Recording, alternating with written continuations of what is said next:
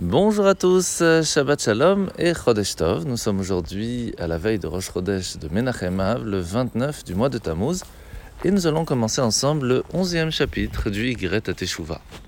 Jusque-là, le Morazakan nous a expliqué que lorsque une personne va réussir à ressentir de la miséricorde, de la tristesse, même un petit peu envers son âme, lorsqu'il aura fauté et qu'il aura compris ce qu'il aura fait, c'est de mettre en prison sa partie divine qui se trouve en lui, il va ressentir un petit peu de tristesse, de, miséricorde et de volonté de changer.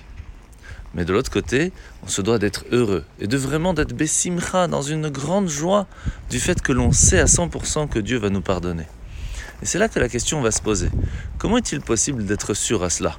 En plus, lorsque l'on fait la prière, nous disons la bénédiction Hashem Donc nous faisons une bénédiction, la même chose à Yom Kippour. Est-ce que il est possible de faire une bénédiction en vain? Pourtant, c'est marqué qu'à certains moments, Hachem pourrait nous empêcher de faire la Teshuvah. Donc comment cela fonctionne?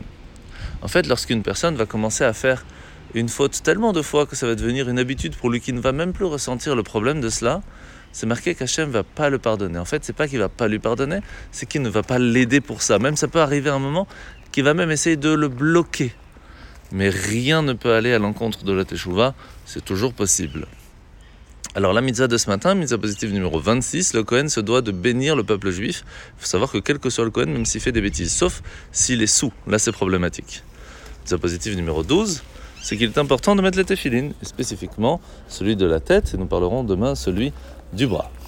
La paracha de la semaine, nous sommes à la fin de parachat Matot et Maasé, où nous voyons que aujourd'hui il va falloir désigner parmi les 48 villes données au Lévi les 6 villes de refuge.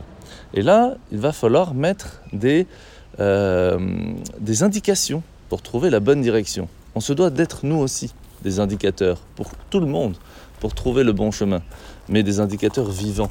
Si la personne n'est pas sur la route, on se doit d'aller vers lui pour le montrer où faut-il aller? Bonne journée à tous